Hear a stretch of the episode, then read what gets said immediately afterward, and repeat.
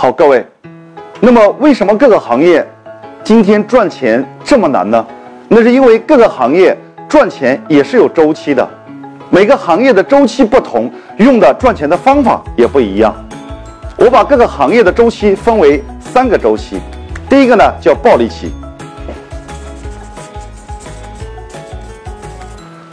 暴利期的特点呢，就是你的竞争对手普遍呢都很弱小，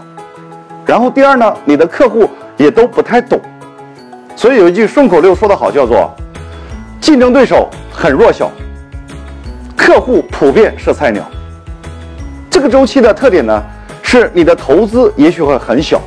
但是你的利润呢回报会很大。